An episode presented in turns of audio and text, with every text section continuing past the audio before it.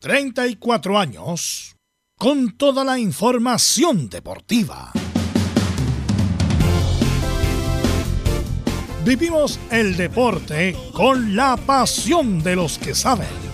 Estadio en Portales. Ya está en el aire con toda la emoción del deporte. Comentarios. Carlos Alberto Bravo, Velus Bravo, Leonardo Mora, Camilo Vicencio, René de la Rosa y Giovanni Castiglione. Reporteros. Belén Hernández, Nicolás Gatica, Laurencio Valderrama, Juan Pedro Hidalgo, Rodrigo Jara, Rodrigo Vergara y Alfonso Zúñiga. Producción. Laurencio Valderrama y Nicolás Gatica. Edición. Leonardo Mora. Dirección. Carlos Alberto Bravo. Estadio en Portales es una presentación de Ahumada Comercial y Compañía Limitada. Expertos en termolaminados decorativos de alta presión. ¿Qué tal? Buenas tardes. ¿Cómo le va? Bienvenida, bienvenido a nuestro programa central de estudios, como todos los días de 13.30 a 15 horas. Partimos ya este fin de semana con todo el fútbol desde exteriores, con los relatos y comentarios al estilo de Estadio Portales.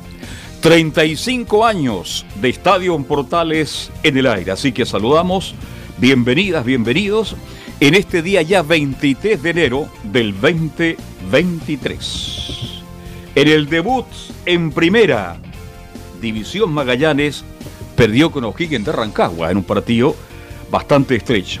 La Católica va a Viña del Mar y le gana a un deslucido Everton por tres goles contra cero y Di Santo de cabeza abre el triunfo para Universidad Católica. Y Colo Colo fue a pasear, lamentablemente hay que decirlo, a Copiapó, un equipo muy modesto, muy débil equipo de Copiapó y Colo Colo gana por cinco goles a dos. Hoy juega la U con Guachipato a partir de las 19 horas, partidas de 18 con 30. Será transmisión de Estadio en Portales por todas sus plataformas y por el 1180 de la amplitud modulada. Vamos a analizar también el momento de la selección sub-20. Ayer en 7 minutos ya el equipo de Ormazábal perdía 2 a 0 y fue superado ampliamente por el cuadro de la República Oriental del Uruguay. Vamos con los saludos. De inmediato el informe de la U estará como siempre a cargo de Leonardo Isaac Mora. Leonardo, ¿cómo te va? Eh, muy buenas tardes. Ya estaremos con Leonardo Isaac para su saludo, pero vamos avanzando. Nicolás Gatica nos va a contar todo lo que pasó ayer en Copiapó con el triunfo categórico de Colo Colo por cinco goles a dos. Nicolás Ignacio Gatica, ¿cómo te va? Buenas tardes. Buenas tardes a toda la sintonía de Estadio en Portales. Claro, en Colo Colo revisaremos declaraciones post partido de la joya Jordi Thompson que marcó su primer gol profesional. Algunos lo echaron de menos en la sub-20. Por supuesto, Fabián Castillo, el puntero que también debutó con un, con un gol tras la buena jugada de Marco Volados. Y por supuesto, la figura de la tarde que fue justamente el ex delantero Antofagasta participando prácticamente en los cinco goles. Eso más tendremos, por supuesto, hoy en Estadio en Portales. Muchas gracias, Nicolás Ignacio. Y damos la bienvenida cordial, con mucho éxito, a nuestro distinguido colega Nicolás Ignacio Saraz Rivero que desde ahora nos va a informar todos los días de lo que pasa en Universidad Católica. Así que Nicolás Ignacio Sará Rivero, buenas tardes, ¿cómo te va? Bienvenido a Estadio Portales.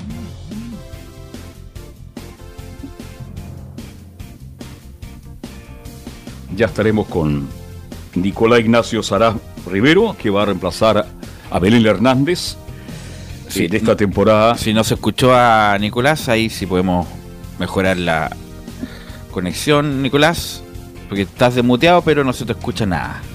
Así que bueno, vamos a arreglar eso ya en a la brevedad. Pero el que está siempre atento a la jugada, como siempre, y antes de la jugada, es como siempre. Así, Ahora sí, Nicolás, ¿cómo te va? Buenas tardes. ¿Qué tal, muchachos? Bueno, parte del debut, ¿cierto? Ayer eh, realizamos, claro, la primera transmisión en el duelo entre Universidad Católica y Everton de Viña del Mar, una Universidad Católica que estrenó, ¿cierto?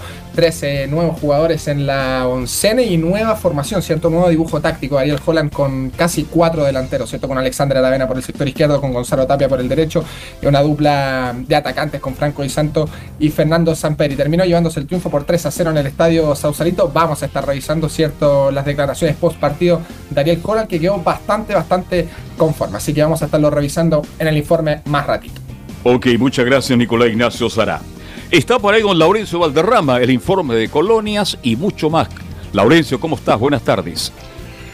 Hola, ¿qué tal? Muy buenas tardes para usted, don Carlos Alberto. Por supuesto, bienvenidos al primer programa de la temporada 2023 de Estadio Portal. Y tenemos primero con eh, declaraciones particulares del Pato Ormazábal, allá en Colombia, en Cali, donde dijo tal cual, los jugadores son niños y uno como DT debe protegerlos por la salida de Darío La Joya Osorio en esta categórica derrota 0-3 ante Uruguay que compromete las opciones de La Roja para clasificar a la fase final del Sudamericano. Y por supuesto, en la parte final del programa tenemos con declaraciones de Marcelo Caripato Díaz, quien debutó tras 11 años en el fútbol chileno, quien volvió tras 11 años en fútbol chileno tras el empate 1-1 de Audax ante Palestino y por supuesto la reflexión de Terona Fuentes tras la sorpresiva caída de Unión Española 1-0 ante Ñublense. Esto mucho más en el primer, en el primer programa de del año 2023 de Estadio Portales.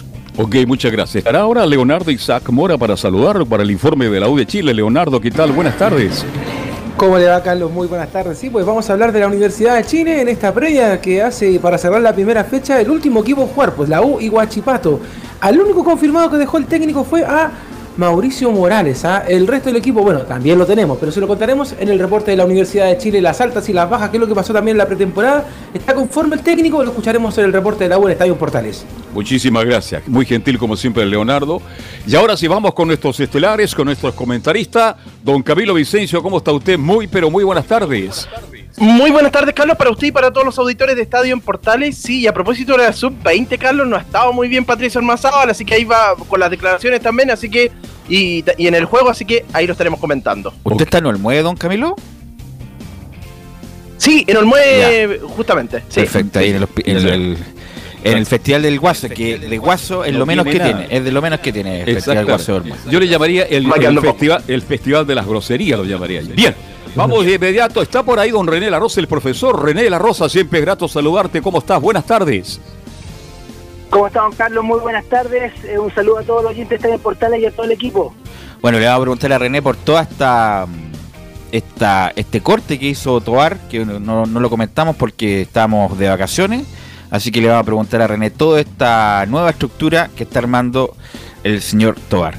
Obviamente, eh, con, como decía Carlos Alberto, 35 años de transmisión de Estadio Portales, tenemos logo nuevo, muy bueno, el que lo hizo, bueno, Leo Mora me dirá por interno quién lo hizo, quedó muy bueno el logo de Estadio Portales, siempre con el, también con el soporte de don Emilio Freisas que lo pasamos a su lugar, y que también lee el presente resumen informativo.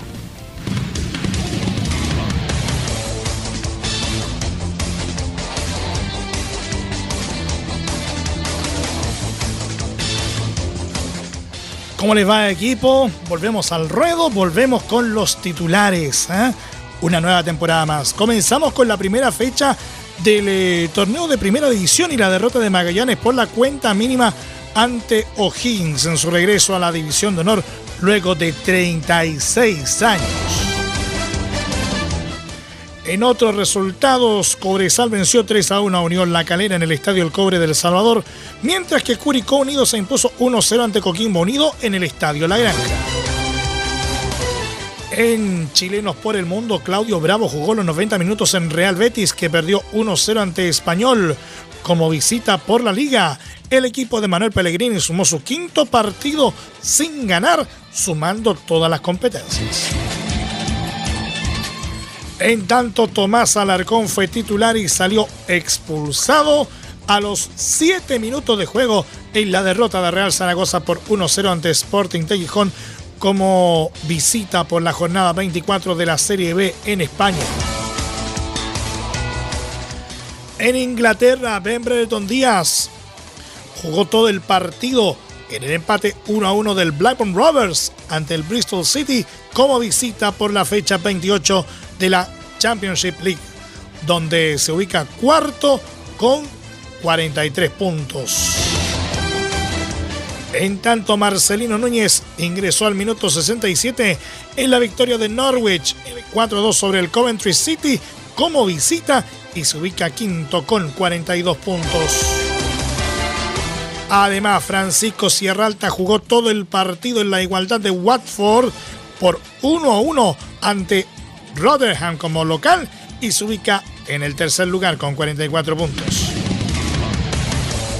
En Brasil, Eric Pulgar jugó 60 minutos y Arturo Vidal no estuvo por lesión en la goleada de Flamengo por 5-0 ante Nova Iguazú por la tercera fecha del Campeonato Carioca donde es líder con 10 puntos. En cuanto a la roja, Gary Medel admitió al Corriere, al Corriere del Sport que quiero morir con la camiseta de la selección puesta, descartando el retiro y que desea jugar en Bolonia hasta los 40 años. Seguimos en el tenis, donde el chileno Tomás Barrios cayó ante el argentino Andrea Collarini por parciales de 6-2 y 7-6 en la final del Challenger de Piracicaba en Brasil. En el voleibol playa, los primos Esteban y Marco Grimald se adjudicaron el primer lugar en la primera etapa del sudamericano disputado en Rancagua tras imponerse por 2 a 0, 22-20 y 21-14 a los argentinos Nicolás Capogrosso y Tomás Capogrosso. Cerramos con el Mundial de Balonmano Masculino disputado en Polonia y Suecia, donde Chile derrotó 33-26 a Corea del Sur en el tercer partido de la Copa Presidentes que define los puestos del 25 al 32 tras quedar eliminados en fase de grupos.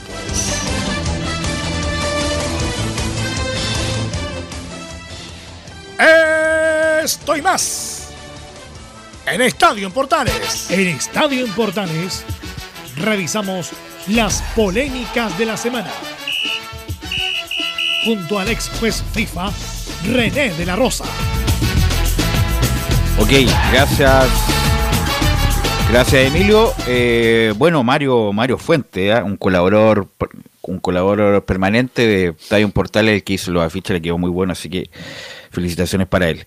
Bueno, antes de ir con René de la Rosa, eh, uno tiene la oportunidad cuando está de vacaciones de escuchar otra radio, porque obviamente nosotros estamos en el horario de los programas deportivos, entonces la verdad uno no escucha en el horario lo, lo que están haciendo otros. Y quisiera destacar lo mismo que dije el año pasado.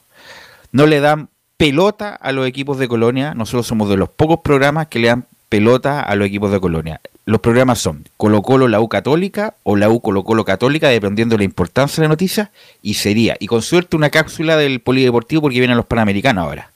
Eh, fútbol internacional y sería. O sea, el resto de los clubes nosotros le damos bola a, a Curicó, le damos, bueno, Antofagasta en su momento, le damos a las colonias el resto no existen los otros equipos. Yo pensaba que como que estamos en otra era, pensaba que le daban cobertura. La verdad, cero cobertura a lo, al resto de los programas eh, y eh, y no, bueno nosotros le, le, damos cobertura. Eso como quería decirlo para, para destacarlo, porque uno siempre eh, trata de escuchar a ver qué pasa en otros lados. También quiero agregar a René de la Rosa que quiero que me comentes, bueno, qué, te ha llamado la atención de estos de estos primeras semanas, René, y si te bueno, tú estás dentro de la estructura, no, no creo que me diga algo en contrario, pero ¿qué te pareció de todos los cambios estructurales, todas las salidas de árbitros, toda, toda la estrategia, todos los principios informadores que trata de poner Roberto Torrar con este nuevo cargo, René? Bueno, Velus, eh, ¿se escucha bien? ¿Se escucha bien? Se escucha muy bien. Muy bien. Ya. Eh, bueno, era para destacar eh, con referente a lo que está eh, reestructurando Roberto. Eh, lamentablemente no partió bien. Eh, hubo muchas quejas, especialmente de Quintero en el partido, si no recuerdas, de Magallanes con Colo Colo en la Supercopa. Ya, ya partimos mal en, en, ese aspecto, pero yo creo que toda la reestructuración que está haciendo Roberto es para mejor. Como todo todo nuevo funcionario quiere hacer las cosas bien, sacar los mejores ejemplos y los, que no, eh, eh, sacarlos. Recordemos que mucha gente que ahora que sacó Roberto, eh, ya eh, lo habían en, en comisiones anteriores ya lo habían sacado y lo habían recontratado, pero eh, efectivamente eh, no sacó a todos los que yo pensaba que iba a sacar, ¿ah? sacó a, cierta cantidad nomás, a los FIFA no los tocó, que eso lo destaco porque son gente con mucha proyección que ya en, en, habían exonerado y lo habían recontratado, así que no tocó, pero tocó más a los más antiguos, al, al, hilo más, más, más, delgado, como se puede decir, eh, proyectó más la edad que, que nada. Y algún nombre, por, por ejemplo, Patricio Blanca, que con todos los profesores de árbitro siempre era el, el más discreto y no sé cómo eh, continuaba, continuaba, pero ahora sí, en definitiva, Blanca, por ejemplo, un tipo que era muy mal evaluado, por fin salió. Sí, no, por supuesto, pero te voy a nombrar un nombre que va a ser polémica también y que, que no estoy seguro si lo habrán sacado o no, que es Ángelo Hermosillo. ¿Te recuerdas Ángelo Hermosillo Ya. que había sido castigado en la última fecha y que no iba a pitar hasta fin de año? Eh, al parecer sigue este año igual en primera división. Ya, mala noticia porque es bien discreto.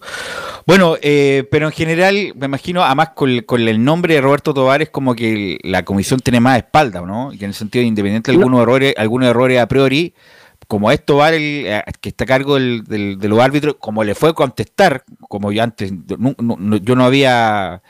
eh, no, te- no tengo registro que un, un presidente de la comisión de árbitros haya hecho como un video para contestarle a Quintero, René. Sí, por supuesto, es algo muy novedoso. No sé si es bueno, ¿ah? Eh, te lo digo por la experiencia, porque en ocasiones eh, uno puede defender lo indefendible, pero no, no sé si sea bueno que Roberto eh, exprese su malestar hacia en forma directa hacia los técnicos. Yo creo que siempre hay un conducto regular el cual podría hacer comunicaciones, por ejemplo, de la NFP, que de la NFP que podría eh, utilizar eh, ese conducto. Pero yo no estoy de acuerdo que, Roberto se ponga a, contestar, especialmente a, a técnico que está en, en diario, va a estar en los diarios y va a ser lo, lo más común, lo más común. Ok, no- no- en este caso no tenemos muchas jugadas polémicas, René, porque no hubo tanta polémica, la verdad. Así que, bueno, nuestros panelistas, Laurencio, Camilo, Carlos Alberto, nos van a ayudar si tienen alguna jugada en particular para preguntarle, pero tengo, bueno, un, los, un- tres partidos, René, con tres árbitros, obviamente. Fernando Béjar, eh, que arbitró Palestino, que fue respaldado justamente por Tobar Palestino Audax. ¿Qué te parece él y qué te pareció la actuación del otro día? Mi- Mira, eh, voy a ser súper sincero con Béjar. Yo, eh, la verdad, no pensaba que iba a, subir eh, tan rápido a, a nombramiento FIFA, porque para tener el parche FIFA hay que tener una cierta trayectoria mínima. Y, pero yo no pensé que iba a ser tan tan rápido su, su subida. Eh, sí, habla que mucho que Roberto quiere darle tiraje a la chimenea, pero no no sé si sea de, esta forma. A veces hay que eh, quemar alguna etapa, la cual eh, apresurarlo no, no, no es muy bueno, porque como bien lo digo yo, eh, quemar etapa a veces lo quema el árbitro y, y lamentablemente ya hay una instancia, están comenzando el año, eh, le respaldó ahora en este partido a Béjar especialmente, pero como te digo, eh, a veces no es muy bueno exponerlo tan rápido a partidos tan importantes. Bueno, Felipe González ayer arbitró Everton Católica, 3-0 ganó Católica. Eh, ¿Lo viste? ¿Qué te pareció lo de Felipe González? Sí, bueno, yo eh, recuerdo que amigo mío, no es porque sea amigo, no voy a hablar bien o mal de él, pero ya tiene la experiencia, pero yo creo que eh, soy voy a ser súper frío y voy a ser súper responsable de las palabras que voy a, a decir. Yo creo que Felipe eh, ya tocó techo eh, con referente a lo internacional, especialmente, y yo creo que en lo nacional va a tener que desarrollarse porque en la parte internacional, lamentablemente, yo, yo como René de la Rosa, asumo mi responsabilidad, mis palabras, y yo creo que ya no, no creo que tenga mucha oportunidad internacionalmente. Es más, te digo algo más, René. Yo creo que nunca tocó techo Felipe González. Nunca llegó al techo Felipe González. Así que no. Eh, es, es siempre se, se dice una frase: cuando uno llega a techo, llega a su máximo. Yo creo que Felipe González ni siquiera eso. Era un tipo que Claro, tenía, toda, te- tenía toda la herramienta, había jugado fútbol, jugó en la Católica, tiene la cachativa futbolística, pero la verdad, desafortunadamente nunca llegó a. mm, a, a- a su mejor versión. Bueno, lo otro es eh, Benjamín Sarabia, que justamente ayer arbitró la goleada totalmente unilateral de Colo Colo con Copiapó. ¿Cómo lo viste, René? Fue un gran desafío para Sarabia, debido que, si bien es cierto, un árbitro de primera división, este recordemos, hagamos memoria que este muchacho tuvo como un año y tanto de fracción por un corte de tendón de Aquiles, se recuperó, subió, mantuvo, ahora eh, lo nombraron FIFA, pero a nivel de VAR, a nivel de VAR. Y aprovecho eh, la oportunidad también para mencionarte que ya no va, hicieron ciertas modificaciones con la última reunión que tuvimos de asesor en la NFP, que van a haber va- varios cambios con referente al VAR. Eh, antiguamente, eh, me cuelgo de, de- de esto, Belu, no creo que, que sea un conveniente, ¿cierto? Para expresar un poquito de lo que es el bar, aprovechando No, por favor, adelante. René. Adelante, dale. Eh, si recordemos a la gente que antiguamente había mucho, había una, un árbitro, un bar eh, y un avar, que significa un árbitro y un asistente viendo eh, la- las dos jugadas. Y había un QM que era el encargado de, de el encargado del bar, eh, miembro de la NFP y miembro también de, tiene que haber sido como requisito árbitro. Ahora como la novedad, y en realidad no sé si sea buena, mala, eh, ya no va a existir eh, ese puesto como QM, sino que va a ser una, una un técnico, lo que siempre lo mencioné yo, que, que tiene que ser un técnico el que esté ahí en desarrollando la parte tecnológica, tirando las líneas, eh, retrocediendo, avanzando, cambiando cámara. Eh, lo que el QM no podía hacer solamente evaluaba el desarrollo de, del VAR, eh, cómo se planteaban, casos se expresaban bien a través de los comunicadores, pero ahora ya, ya no va a correr eh, o ya no va a existir e- ese puesto como QM. Así que va a ser un técnico de ya sea de la producción. ¿Y eso es por ahorrarse plata, René? Eso es por ahorrarse plata Yo- nomás, ¿no? Yo pienso que sí, yo pienso que sí, yo creo que eh, incluso hay un eh, hay departamentos nuevos también en la parte arbitral que van a ver eh, van a abrir tecnológicamente al igual que lo internacional que es Comebol que para mantener a su árbitro activo eh, a nivel FIFA, por ejemplo, existió, eh, existe una plataforma internacional que cada vez va a ir realimentando eh, los conocimientos y, y en este caso a nivel de asesor que, que me toca a mí, me toca mucho, eh, está, eh, semanalmente están mandando test eh, y obligándonos a estar actualizado con el fútbol eh, moderno, como se puede decir, o con las modificaciones también de la regla. Así que es algo muy bueno, hay que estar al día, hay que estar en la, en la tecnología y yo creo que eh, esperemos, esperemos que sea un aporte haber sacado un QM que es un árbitro con, con experiencia ahí en la cabina por si podría ayudar.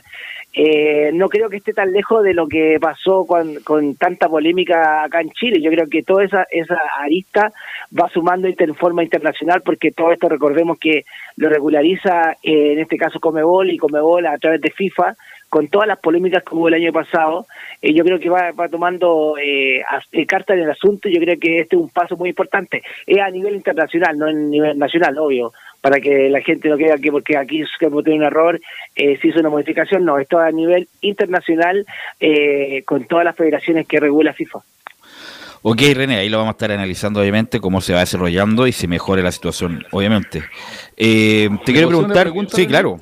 Don René, buenas tardes, siempre grato saludarlo. Este, de los Igualmente, 14, don Carlos. de los 14 que salieron, usted habría dejado uno y la otra pregunta. Porque estuve viendo el fútbol el fin de semana y ocho minutos, velos, ¿ah? Ocho Ah, los de- minutos. los descuentos los están dando, ¿Está sí. bien? ¿Usted está, está de acuerdo con esa disposición, mi estimado No, no. René?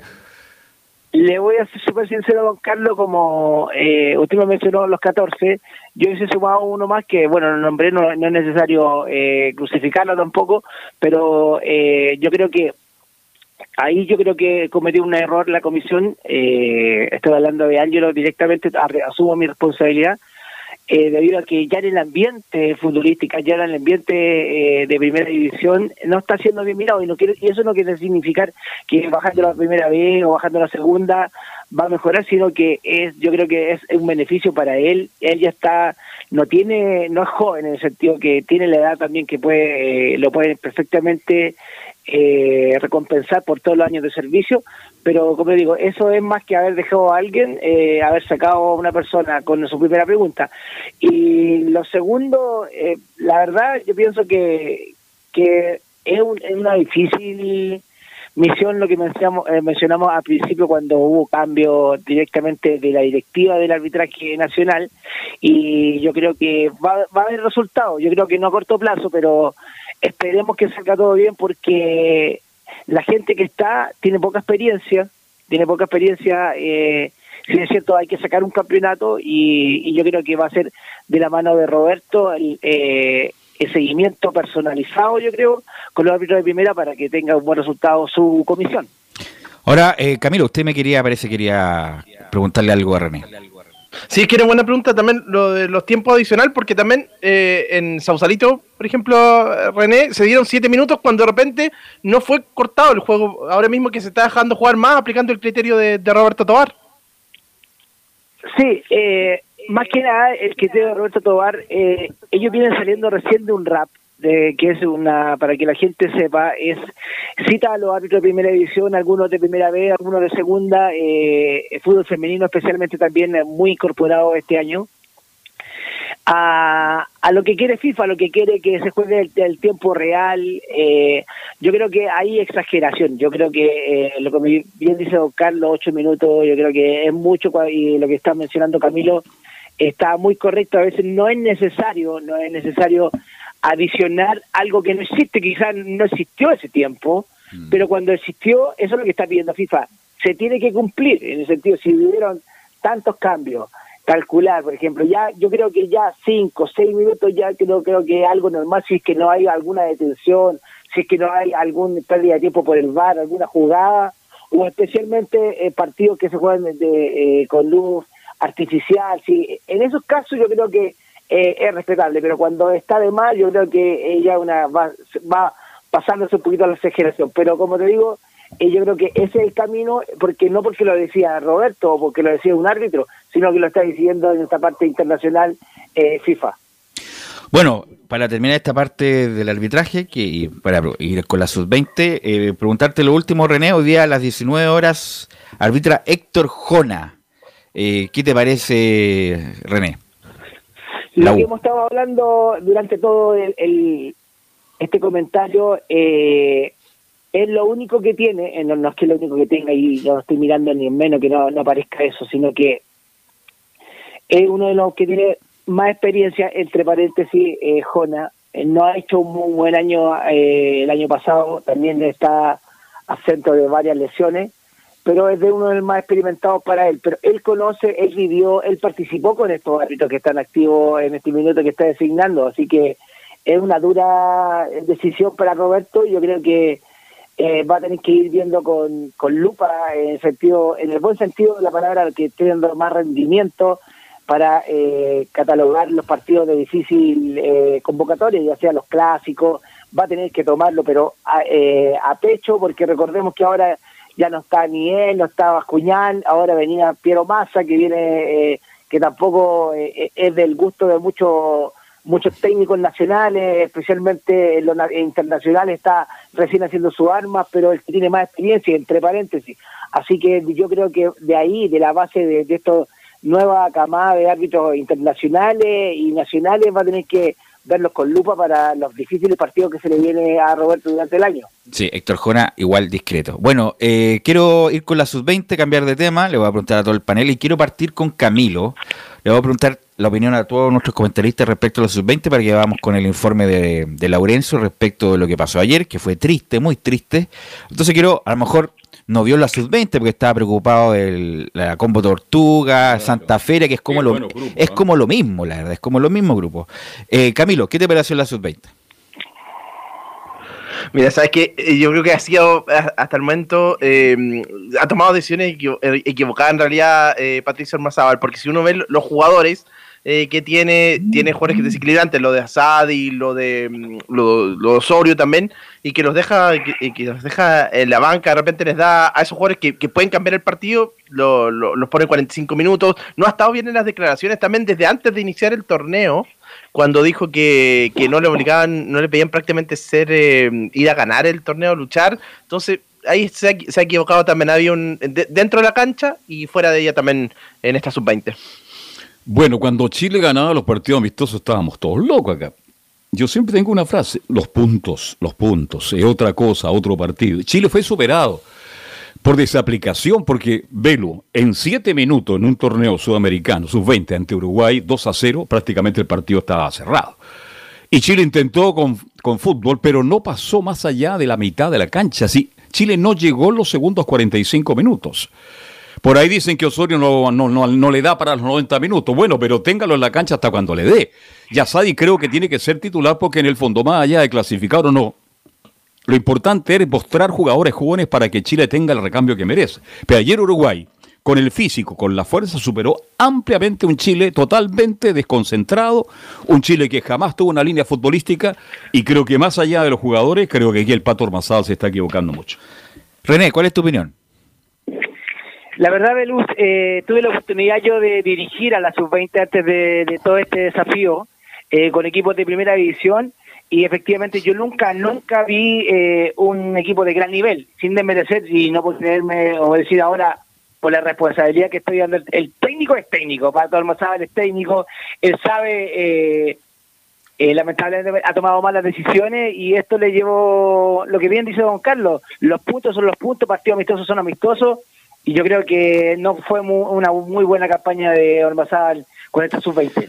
Mira, eh, el punto ya, independiente de todas las críticas, que pueden ser todas atendibles, pero siempre un equipo muestra algo. Por ejemplo, los equipos de Simeone son equipos defensivos pero son directos, son rápidos, te comen, te comen las canillas y, salen con, eh, contragolpean rápido. Los equipos de Guardiola tienen mucha posesión, tienen mucha paciencia, obviamente también una, una posesión rápida, ¿sí? Y sabemos cómo juega Guardiola.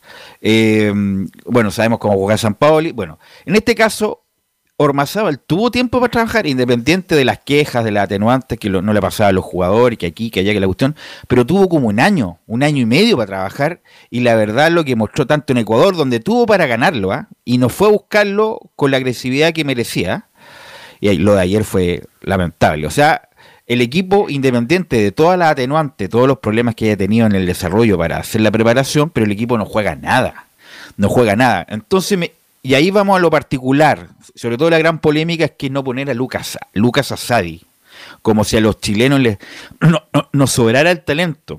Asadi fue el que sostuvo la campaña de la U, un equipo grande, las últimas fechas para salvarse el descenso. Fue llamado a la selección adulta por Berizzo y no es titular en la sub-20. Como si en la sub-20 hubiera mucho talento. O sea, el talento que. lo único que hizo algo destacable fue solo el primer partido con Ecuador, que fue lo más destacado. El, el, tipo tiene una velocidad distinta. Y el Pato, y el Pato Armazábal con unas cuestiones tácticas incomprensibles, la verdad. Eh, eh, la verdad no, no, no, se basta a sí mismo. Entonces, la verdad, lo del Pato Armazábal es muy pobre, independiente de todas las atenuantes que me puede decir. la única verdad es lo que vimos en la cancha correcto partido con Ecuador que lo pudo haber ganado por y, anulado no, quiso ganarlo, no quiso ganar los Patos Mazábal, no fue agresivo y ayer la verdad fue muy malo. Así que vamos a escuchar declaraciones Laurencio Valderrama. Sí, justamente, y, ya, y antes de eso, eh, eh, zanjar un punto solamente, y bueno, eh, saludarte René, muy buenas tardes, gusto de saludarte. Eh, ¿Qué te pareció ese error grosero de Carlos Ortega, el juez colombiano, que no convalió el gol de Vicente Conelli en el empate 1-1 ante el Ecuador? Bueno, en todos lados se cose nada, como se puede decir. Eh, fue un gran error eh, y, mira, eh, es muy bueno el tema porque imagínate, aparte internacional, se está mostrando, estos son los, los campeonatos los cuales depende de, la, de, de su arbitraje para el camino internacional.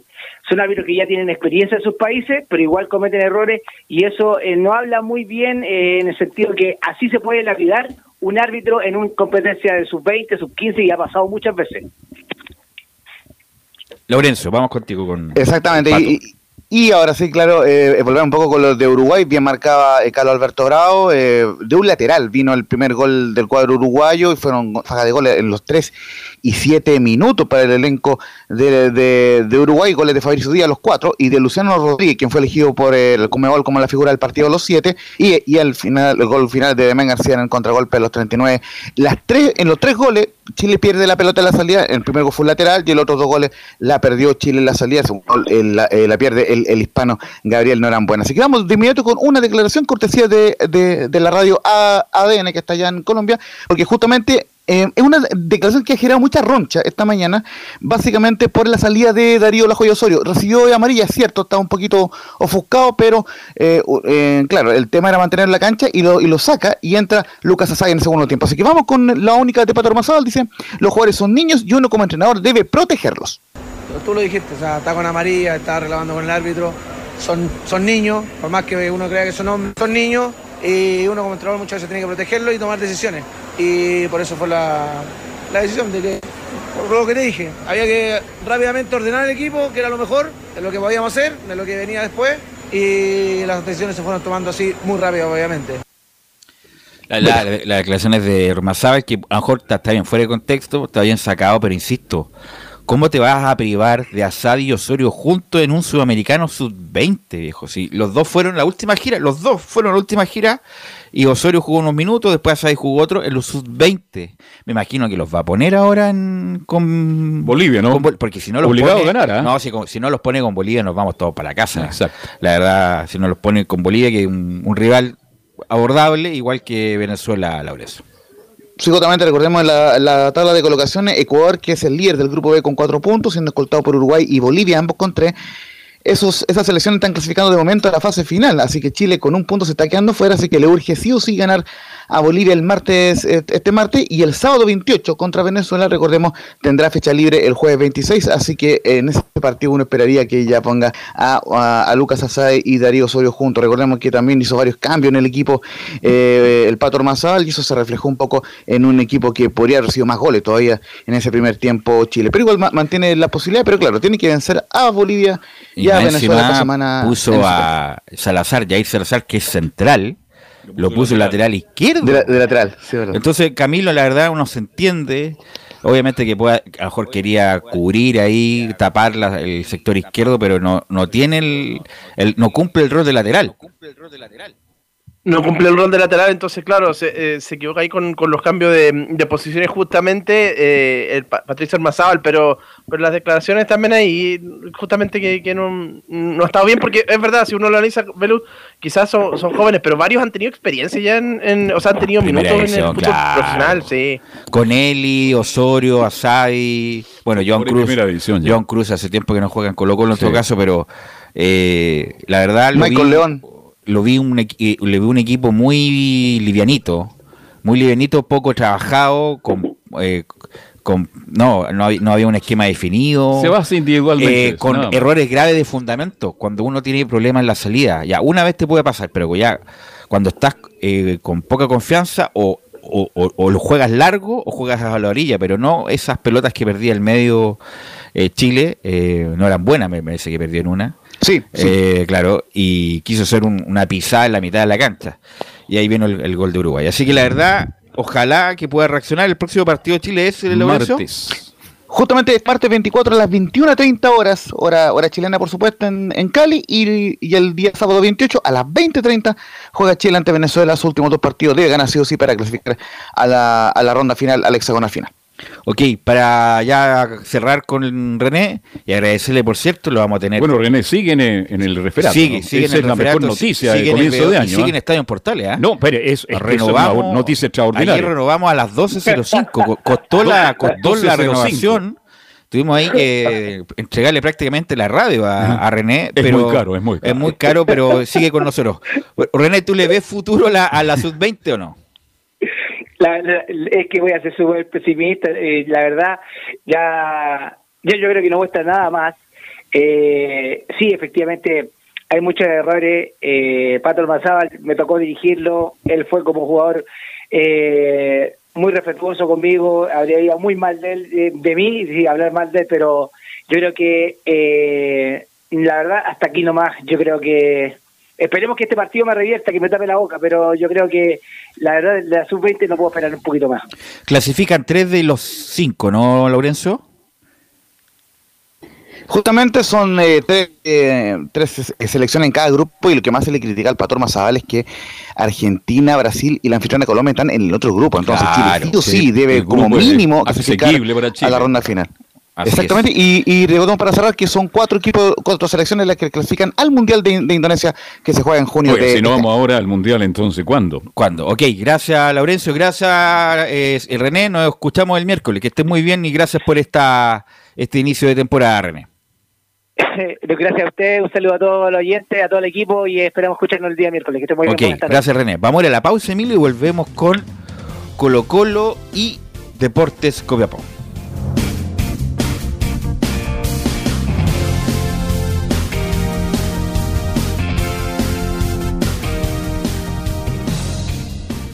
Radio Portales le indica la hora. Las 2 de la tarde, 11 minutos. ¿Quieres tener lo mejor y sin pagar de más? Las mejores series de televisión, los mejores eventos deportivos, equipo transportable, películas y series 24/7. Transforma tu TV a Smart TV. Llama al 973-718989. Twitter arroba panchops. Visita www.radiosport.cl, el sitio web de la Deportiva de Chile. Programas, noticias, entrevistas y reportajes, podcast, radio online y mucho más. Todo lo que pasa en todos los deportes lo encuentras en www.radiosport.cl. La Deportiva de Chile en Internet. Wikiplay, la primera red de medios digitales para radio y televisión. Sintoniza Estadio en Portales y comparte la pasión del deporte. Relatos, análisis, comentarios. Wikiplay, voz e imagen digital. Conecta, difunde, comparte. Descarga la app en Play Store. Termolaminados de León. Tecnología alemana de última generación. Casa Matriz, Avenida La Serena, 776, Recoleta. Fono 22 622 5676. Termolaminados de León. Vive el verano en Portales Digital. La primera de Chile, viendo el país de norte a sur.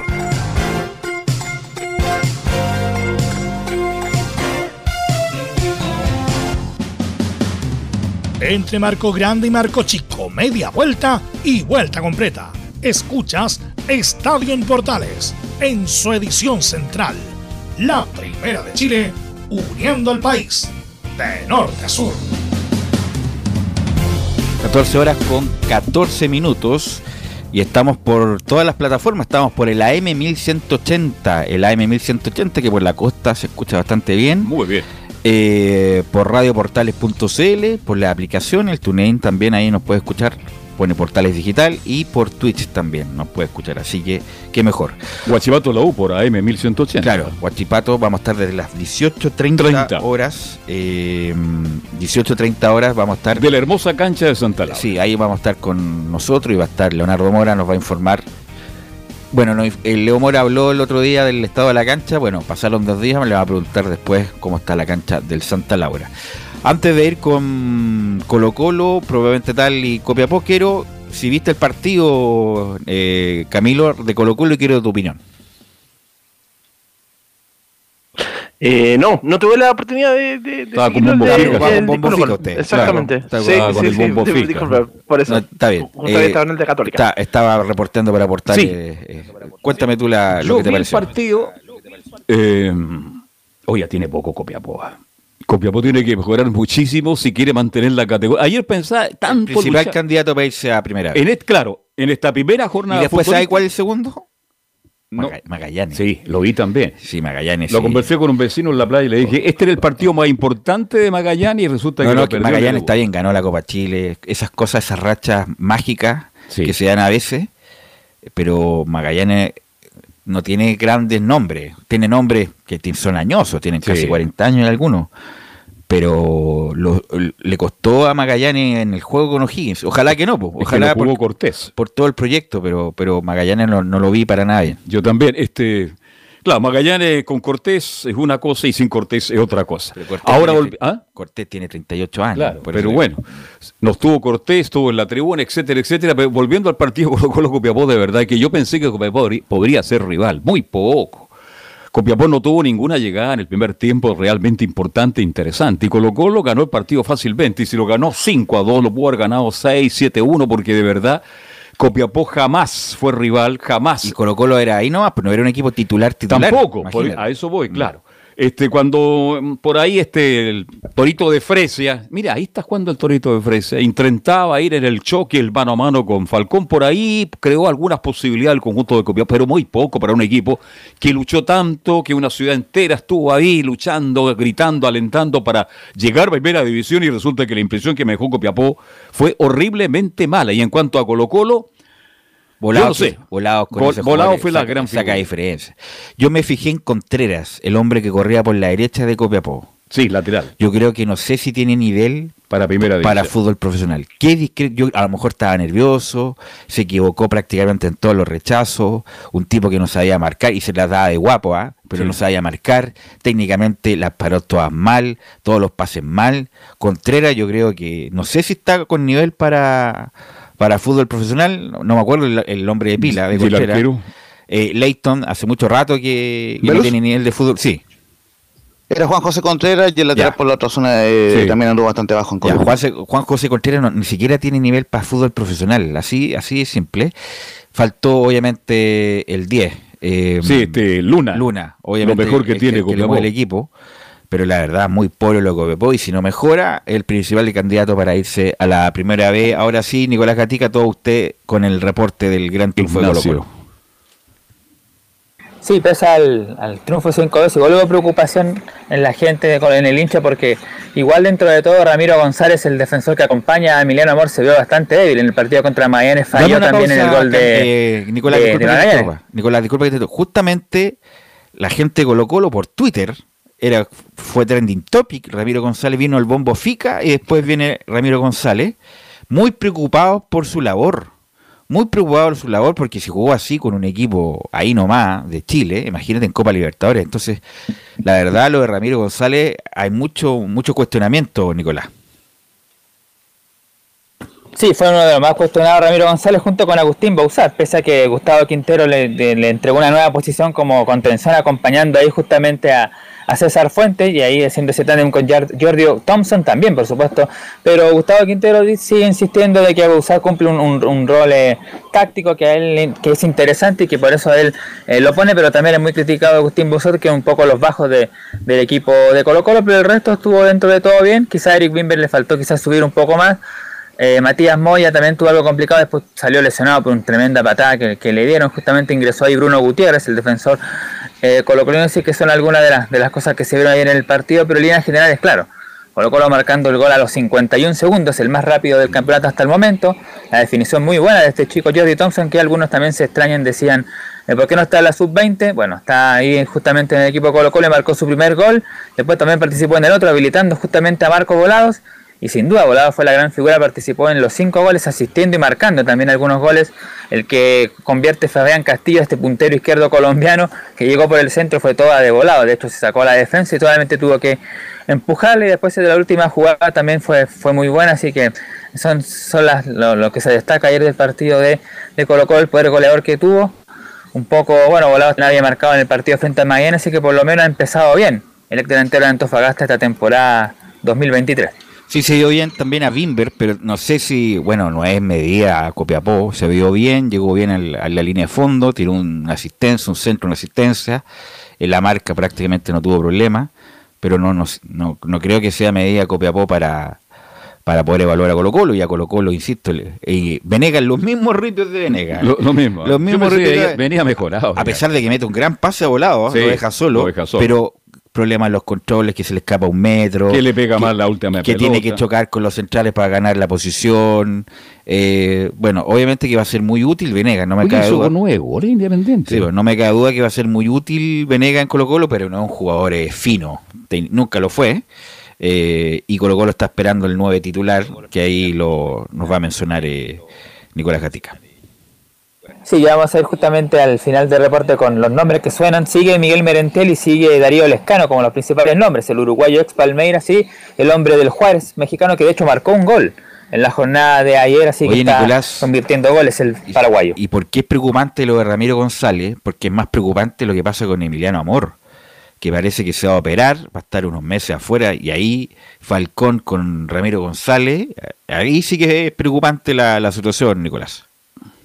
Claro, dicen que si se opera, Amor podría estar entre 4 y 5 meses, por lo que tendría que jugar sí o sí Ramiro González con Falcón y abajo tiene a, los dos Gutiérrez, Bruno y Daniel. Ah, y también puede aparecer el juvenil uruguayo eh, Saldivia, ese tiene opciones, pero claro, sería preocupante si se lesiona Emiliano Amor teniéndolo 4 o 5 meses fuera ahí, tendría que traer a alguien más, así que ahí la exigencia ya cambiaría, a lo mejor eh, se, desprendería de, la idea del lateral y ahí buscaría un defensor, o quizás los tres, un defensor, un lateral y un delantero, pero ahí tiene que ver ahí la dirigencia sí que puede traerle justamente a Gustavo Quintero, pero de momento ya es para el técnico Quintero son el lateral derecho y el delantero que como dijimos está entre Merentiel y Darío Lescano.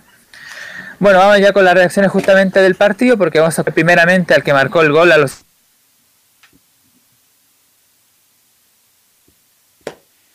Se nos va, Nicolás, ¿ah? Eh, 50. ahí sí. Vamos, Nicolás, a ver si te puedes mover un poquitito para encontrar la mejor señal y poder escucharte de corrido sin cortes para el reporte de Colo Colo que ganó ayer 5-2 a Copiapó. En Copiapó, estadio lleno ayer, Nicolás Gatica. Si deseamos que vamos a escuchar a Jordi Thompson, que marcó su primer gol profesional en Colo Colo, y dice lo siguiente, es un sueño para mí anotar un gol. Sí, es un sueño para mí haber convertido un gol. Darle gracias a mis compañeros por la confianza, al profe y desde chico vengo soñando eso. En las juveniles siempre venía jugando de puntero. eh, de hecho, toda mi vida jugué de puntero y ahora el profe eh, me colocó al medio y creo que me he ido acomodando gracias a la confianza de mis compañeros. El equipo estuvo súper bien. Desde el primer momento eh, estuvimos concentrados, serios y creo que ahí se fue abriendo el resultado. Y otra del joven Jordi Thompson, que dice en su trabajo, el, dice el, el volante colocolino, estoy trabajando cada día para poder ser titular con Colo Colo. Creo que el plantel está súper bien. Como dijo el profe, eh, faltan refuerzos aún y creo que yo estoy trabajando de la mejor manera para que para así ganarme otra opción y ser prioridad para el profe. Yo estoy trabajando cada día para, para lograr eso y así el profe me pueda dar la confianza. ¿no?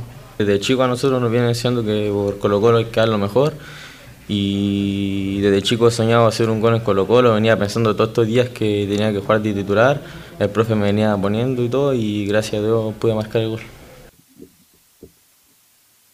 Claro, ahí jugó Thompson y también en Bouzal porque estaba suspendido Esteban Pávez, que quedaba de la fecha del torneo anterior. También no estaba el Colo Gil, que fue expulsado tontamente en la Copa Supercopa cuando aplaude al árbitro del partido luego de ponerle una tarjeta amarilla. Entonces ahí vio esta posibilidad Jordi Thompson, que jugó algunos minutos frente a Magallanes, ayer entró a titular y terminó, por supuesto, marcando el primer gol y abriendo la ruta al triunfo colocolino. Y ahora otra declaración, por supuesto, vamos a escuchar a Fabián Castillo, por el te- delantero, este puntero izquierdo que debutó el ex hombre del, Tijuana mexicano, que ahí consiguió también en algún momento con eh, Gustavo Quinteros. Dice Fabián Castillo que muy contento por el resultado. La verdad que eh, muy contento, Eh, más que por el gol, por el resultado que obtuvo el equipo. Pienso que era muy importante empezar ganando. Una cancha difícil, un rival difícil que por momentos nos complicó. Pero bueno, eh, somos el equipo más grande y hoy lo demostramos en la cancha. Con eh, los pocos entrenamientos, ¿cómo terminaste físicamente el encuentro? Bien, la verdad que muy bien. Eh, me costó un poco los primeros cinco minutos, entré un poco ahogado, pero a medida que fue pasando el tiempo me fui sintiendo cada vez mejor. Y bueno, creo que, que los minutos son importantes para, para, ir, eh, para ir sumando en lo, en lo físico y también para, para ir conociendo a- al equipo, ¿no? Ahí está entonces la declaración de Fabián Castillo, que claro, mostró algunas cosas, le cometieron una falta a la primera, después eh, marcó el gol ahí, después tuvo un par de jugadas, así que se podría decir que, Lo que fue, sí es caballero. eh, ¿ah? estuvo bien. Es muy caballero, habla muy bien. en la presentación habló muy bien este muchacho Castillo y lo vamos a ver si es que, bueno, llega el umbral que llegó Costa. como Oiga, Velo, pero este viene- porque el representante de Costa, Castillo. Está muy disminuido este Colo Colo Camilo y Velo. Este Colo Colo no tiene nada que hacer en internacional. Sí, los dos laterales titulares, eh, sin un centro delantero como Lucero, con un jugador como Bausá, que perdóneme, yo no sé por qué juega. Es muy amigo de Quintero. ¿ah? Es bueno tener amigos en la vida, pero este es Colo Colo. Yo veo a Colo Colo muy disminuido, Camilo. No lo veo.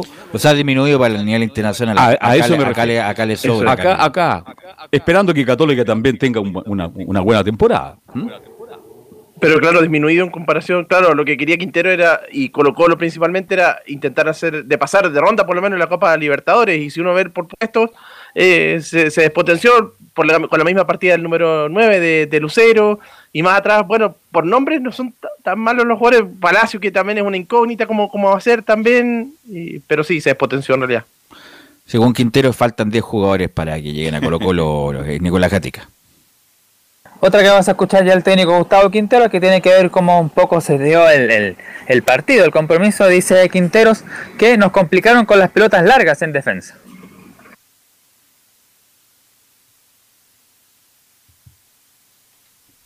Las pelotas largas, Gustavo Quinteros.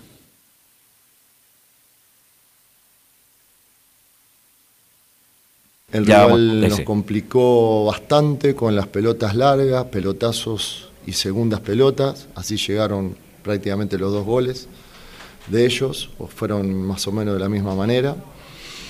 Entonces, bueno, pues tuvimos que ahí fortalecer un poquito para el juego aéreo y la defensa con un central más, abrir la, la cancha para tener más espacio para la velocidad de los jugadores de arriba, que ahí aprovechamos muy bien. Así que yo creo que el partido se dio de esa manera.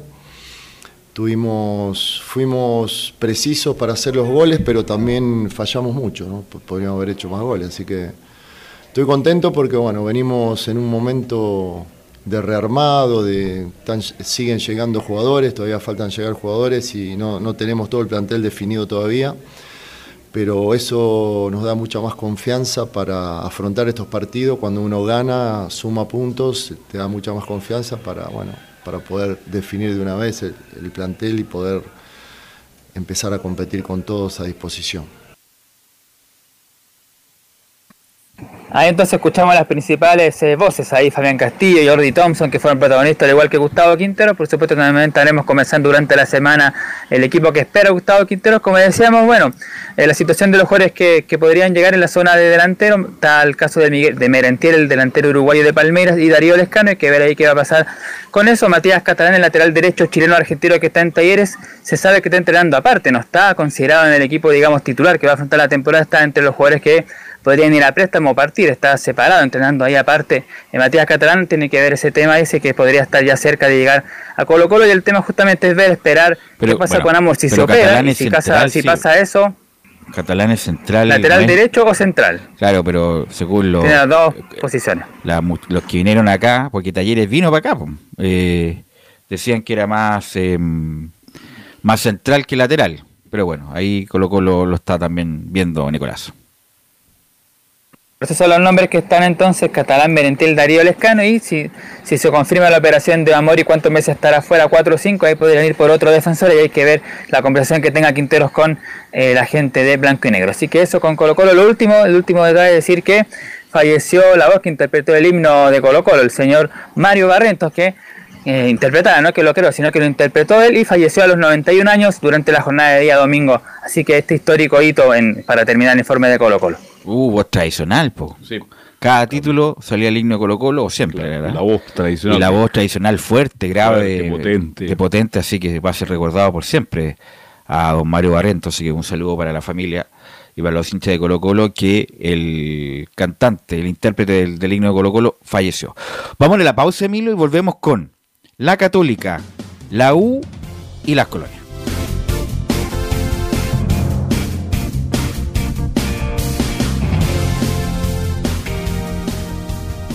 Radio Portales le indica la hora. Las 2 de la tarde, 30 minutos. Lleva al siguiente nivel tus eventos, ceremonias, conciertos y potenciando tu audiencia con DS Medios. Servicio de transmisión de TV en circuito cerrado y vía live streaming HD. Tecnología de punta y un equipo profesional nos permiten realizar transmisiones sin cortes y con la más alta calidad. Cotiza ya ingresando a www.dsmedios.cl. Visita www.radiosport.cl, el sitio web de la Deportiva de Chile. Programas, noticias, entrevistas y reportajes, podcast, radio online y mucho más. Todo lo que pasa en todos los deportes lo encuentras en www.radiosport.cl. La Deportiva de Chile en Internet. Wikiplay, la primera red de medios digitales para radio y televisión. Sintoniza Estadio en Portales y comparte la pasión del deporte. Relatos, análisis, comentarios. Wikiplay, voz e imagen digital. Conecta, difunde, comparte. Descarga la app en Play Store. Comercial IAC y Compañía Limitada. La mejor calidad mundial en laminados decorativos. Comercial IAC y Compañía Limitada es Pertec en Chile. San Ignacio 1010. Santa Rosa 1779, Avenida Mata 446 y Portugal 501. Comercial IAC y Compañía Limitada es Pertec en Chile.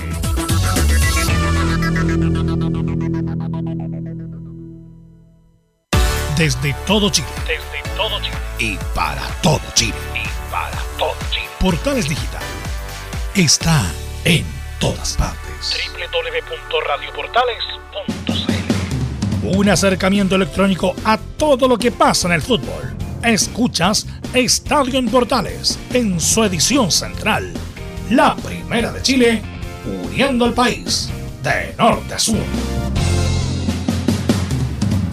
Ok, 14 horas con 32 minutos y hacemos estadio en Portales. Bueno, eh, antes de ir con Nicolás Sará, que nos va a hacer el, todo el reporte de la Católica, quiero primero el comentario de Camilo, que estuvo en Sausalito también. Camilo, para que nos comentes tu visión de lo que pasó ayer en el Sausalito. Sí, una católica que el marcador igual es engañoso ah, si, uno lo ve eh, 3 a 0 y diría que la católica pasó por arriba de Everton y, y no fue así. El primer tiempo Everton tuvo varias oportunidades, eh, pero le falta eso que, que en el torneo anterior no juega bien Everton, pero le cuesta, le cuesta convertir. Y quiero destacar un jugador de, de Everton que fue la figura, el, o una de las figuras, el lateral derecho, Jorge Espejo. A ese jugador hay que ponerle atención. Venía jugando en Cobreloa la temporada anterior y bueno, ahora fue, fue uno de, los mejores de- del equipo de Everton. Pero la Católica que le, costó al principio el, pri- el primer tiempo y bueno, después el segundo, en la segunda parte ya, en los minutos finales de, ese primer tiempo ya, ya fue mejor. Y quiero destacar el partido de César Pinares y Alexander Aravena. Eh, que, que, que va, sin ninguna duda que va a marcar la diferencia en la Católica, es capaz de crearse espacios. Ahora estaba jugando más atrás que lo que lo vimos en Ñublense. Y bueno, Carlos también lo- el año pasado lo, lo- siguió bastante. eh, jugaba más, ahora está jugando prácticamente como, como volante, un poco más atrás, volante. Y, y bueno, y ahora dio el pase también. No, no- va a ser un aporte sin ninguna duda. Y bueno, el otro César Pinares que, que también tuvo un buen, un buen compromiso. Pero, pero me gustó también el partido de Everton. Ok, gracias Camilo. Bueno, Nicolás Sará nos va a traer todo el detalle, todo el lado B. de- Nicolás Ignacio de- Sará. no, pero el otro es Ignacio, para que va a poner dos Ignacio. No, pero es que vamos a tener que... No, no, Nicolás. Sará nomás. Nicolás, ¿no? Eh, para que nos dé de- de- detalle el lado B del buen triunfo de la Católica ante Everton, Nicolás. Tocayos, cota- tocayos, tocayos con Nicolás Gatica. Tocayos, tocayos, Tocayos. primos hermanos casi. Claro. El otro del fenómeno en todo caso. ¿ah? Bien, eh, ya lo repasaban ustedes justamente. eh, bueno, Católica se quedó con el triunfo por 3 a 0 ante Everton. Lo adelantaba Camilo un poco engañoso, sobre todo por el trámite del primer tiempo. mm, si bien Católica lograba por momentos generar destellos de, fútbol en tres cuartos de cancha en adelante, Ariel Holland mismo lo dijo, falta todavía esa asociación entre los delanteros, mucha garra y poco fútbol entre Franco Di Santo y Fernando Samperi en la primera parte. Everton fue fortuna, ¿cierto? Que no, que no se llevara, que no golpeara, ¿cierto? La portería rival. Recuerdo un remate de Sebastián Sacha Sáez que una contorsión en el área termina estrellándose en el, en el horizontal de, de Matías Dituro y así otras cuantas. También un, un- mal despeje de Eugenio Mena que casi se termina por meter también en, en portería propia, pero Católica pegó cuando tuvo que pegar, en los minutos finales, ¿cierto? Eh, Nicolás, ¿qué cuéntame. tal Eugenio Mena, que es como la el gran nombre de, de este mercado de pase? Sí, es uno de, los- de los tres jugadores que debutó con, con- con la camiseta de Cruzada. Se suma tan- también a Byron Nieto y a, y a Franco Di Santo. Un buen, un buen encuentro. Había hecho todos los partidos de, de pretemporada. Me parece que se le ve harto más aceitado, sobre todo en ese, en ese tándem. Con ese la- eh, por ese lado con el monito Aravena, ¿cierto? Con esa pasada de Eugenio Mena. De hecho, es quien eh, centra preciso a la cabeza de Franco Di Santo para anotar el primer gol. Me parece que fu- fue un buen cometido del, del bicampeón de América en, en la zona izquierda y que no pasó grandes zozobras en realidad en ese lado en materia, en materia defensiva. Oiga, Nicolás, pero usted ve una mejora en relación a lo. Porque Holland siempre dijo, ¿ah? este, yo quiero traer mis jugadores. Ahora Holland le dijeron, ahí están los jugadores. ¿Hay una mejoría en cuanto a Católica al torneo anterior? Todavía le faltan jugadores a Holland, ¿ah? él mismo lo dice, le faltan jugadores en el medio terreno, de hecho son muy pocas las alternativas que tiene ahí en, en la media cancha, improvisó a Byron Nieto por momentos en la, en la pretemporada y ya vamos a estar incluso con una de las declaraciones de él que está esperando justamente un volante central más o unos volantes centrales más. Eh, falta también la recuperación de Guillermo Burdizo, que se había eh, lesionado apenas se aterrizó en la precordillera en San Carlos de, Apoquindo. Está en su etapa final de la recuperación, debería ya incorporarse para la, para la siguiente fase. Sobre um, una mejoría, me parece que es un plantel más potente, ¿eh? sobre todo en nombres y porque pudo armarlo justamente el técnico argentino que llegó a mitad de temporada durante el, campeonato pasado. Así que me parece que sí, que sí se ve más aceitado este, este dibujo táctico, este dibujo táctico de Holland y que dejó buenas sensaciones, al menos en lo que dice él en las declaraciones que vamos a pasar a revisar a continuación. Vamos, Nicolás, con los testimonios.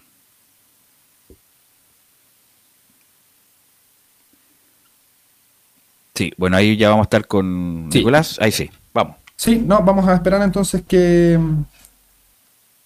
que tirar al aire las eh, declaraciones, pero más o menos lo que dice él es eh, que sí se queda conforme con, eh, con el eh, desempeño del equipo, que claro, eh, advierte que Everton podría haber anotado uno o dos goles en, en la primera parte y que en tres cuartos de cancha en adelante no habían tomado buenas decisiones. Ahora sí, vamos a ir con las declaraciones de Ariel Holland por ser el primer partido, porque el rival es Everton, porque hicimos muchas cosas buenas, eh, estoy muy contento y también eh, nos, nos, ayuda para, para, ver en qué situaciones eh, de los partidos y en qué momentos de los partidos y en qué momentos del juego, este, desde lo también conceptual, todavía tenemos mucho por mejorar. Entonces, yo estoy, muy contento por todos estos motivos, anotando también la tarea para el hogar y sobre todo coincidiendo con vos que, que, fuimos muy contundentes, ¿no? porque también nos crearon situaciones de gol y por ahí o el azar o, también el mérito de nuestros defensores y de nuestro arquero hicieron que, que por ahí no, no, pudieran convertirnos. Así que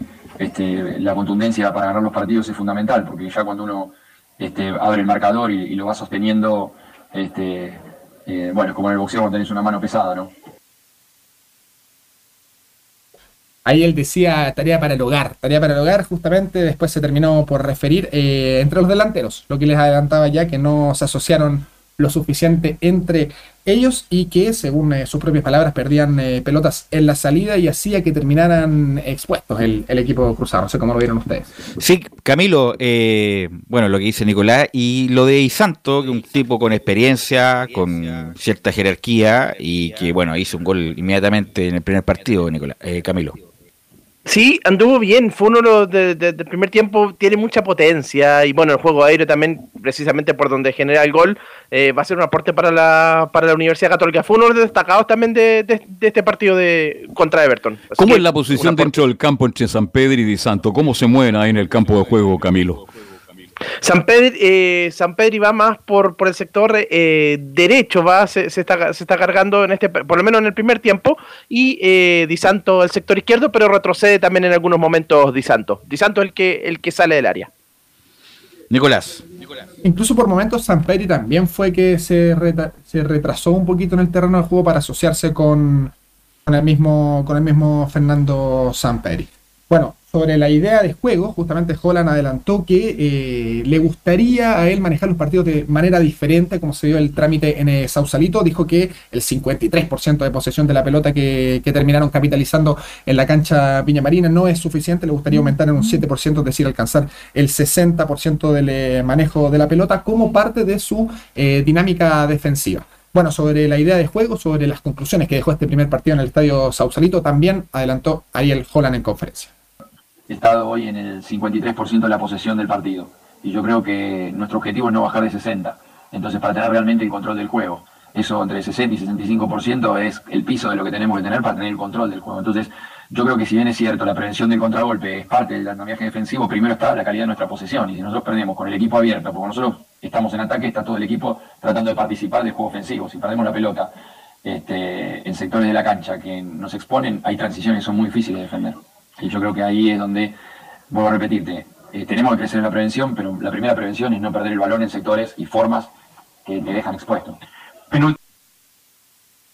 Bien, ahí teníamos entonces las declaraciones de Ariel Holland sobre el andamiaje defensivo y sobre la forma de manejar la pelota que ellos eh, buscan eh, general para esta, para esta temporada. Cosa importante, fueron cuatro los eh, jugadores que ingresaron en eh, Católica, finalmente terminó por utilizar 15 jugadores Ariel eh, Holland el día, mm, el día de ayer, ¿cierto? Con la particularidad del ingreso de Luis Felipe Hernández Maluenda, quien hizo su debut en torneos eh, nacionales con la camiseta cruzada, ese jugador de 19 años. Próximo partido de la Católica, Nicolás. Por supuesto, el día sábado jugará ante Curicó, 20-30 horas de local, estadio reducto todavía por eh. Definir. Aunque bueno, el local Católica va a ser local en el Santa Laura, pero. Santa Laura. Claro que el Santa Laura está medio complicado, la verdad. El otro día parecía un, un partido de verano, como es en el campo, y el que ganaba se ganaba un, un cordero al palo, más o menos. Así estaba la cancha en el Santa Laura. ¿Algo más, Nicolás? Bueno, Fernando Samperi anotó su gol número 83 con la camiseta cruzada. Está solamente a dos de Luis Pérez y el morteno Jorge Aravena, que tienen 85. Ya lo decíamos, eh, Católica saldrá a la cancha este fin de semana ante Curicó en un reducto por confirmar. Eh, para actualizar el estado de las lesiones de Guillermo Burdizo, debería estar ya eh, al menos físicamente preparado para afrontar la siguiente, la siguiente fecha. No ha sido un tema futbolístico, eso ya lo vamos a estar adelantando en la semana aquí en Estadio en Puerto. Ok, gracias Nicolás, muy amable y bueno, bienvenido Nicolás. Muchas gracias.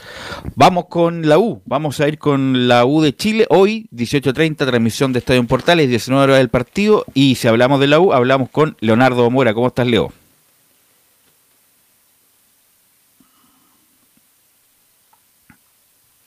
Leonardo, ya estaremos con Leonardo para el informe respectivo, eh, porque estamos viendo en vivo ahí en el monitor en la señal oficial del estado de la cancha, obviamente que está con complicaciones, sobre todo, Sobre todo los costados. en ¿ah? los costados, sí, eh, me imagino que le están regando a full para su para que se ponga bien en el corto plazo. Ahora sí, estamos con Leo, ¿no? No. Eh, Pero fue por un tema de, los, de la instalación de los regadores, que quedó así la, Es que la se no- cancha. claro, se le fue en collera. Sí. En, en buen Sí. chileno se le fue en collera y se produjo un, un hundimiento en la parte que pusieron los regadores. Y se le fue en collera y por eso no estos amistosos que estaban contemplados eh, eh, no se pudieron hacer. E incluso la parte que no está en la cancha probablemente tal, sino que de la línea hacia afuera, pues tuvieron que poner pasto sintético. Y lo estamos Sí. viendo en este momento. Sí. Ahí está Marcelo Díaz eh, haciendo un, un mostrando la cancha, pusieron pasto sintético para que no se viera tan feo ahí. Así que bueno, vamos a vamos a ver qué pasa. Ahora sí, estará Leonardo Mora y el informe de la U. Ok, bueno, eh, bueno, que respecto de la U, eh, con lo, lo del lateral izquierdo, que ha sido eh, un, todo un tema, la verdad, lo del, la U de ha tenido un lateral izquierdo desde que salió Seyur, la U de ha tenido un lateral izquierdo, ha hecho agua con Marcelo Morales y con Castro, y el amistoso Castro se vio horriblemente mal. Eh, incluso yo me la jugaría si es que la cosa no anda, que Andía pase para el otro lado. Sí, señor. Andía pase por el otro lado y Juan Y Pablo Gómez de lateral derecho.